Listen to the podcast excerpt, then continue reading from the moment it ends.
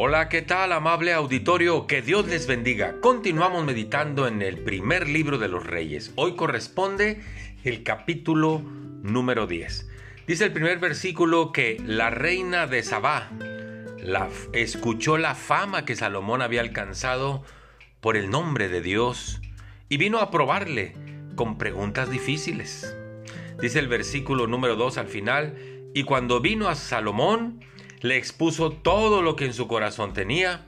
Y dice el 3, y Salomón le contestó todas sus preguntas y nada hubo que el rey no le contestase.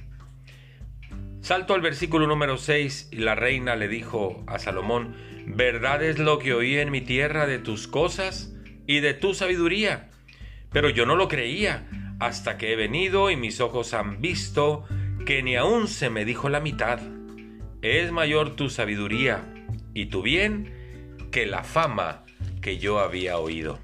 Añade el versículo 8 que la reina le dijo, Bienaventurados tus hombres, dichosos estos tus siervos, que están continuamente delante de ti y oyen tu sabiduría.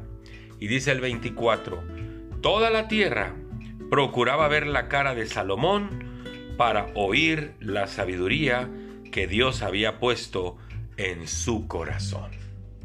Qué interesante la sabiduría de Salomón se había extendido y muchos eran los que le consultaban y venían para conocer cómo es que Dios le había dado tan grande entendimiento y sabiduría.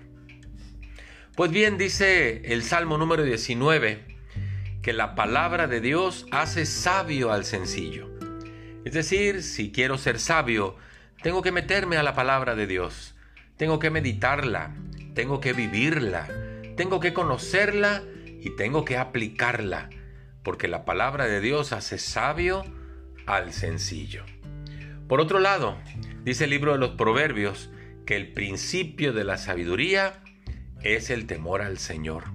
Es decir, saber que yo voy a dar cuenta de todo lo que hago, todo lo que veo, todo lo que digo, y que Dios me va a pedir cuenta de ellos, me hace andar en, ese temor reverente, porque un día Dios me preguntará, ¿qué hiciste?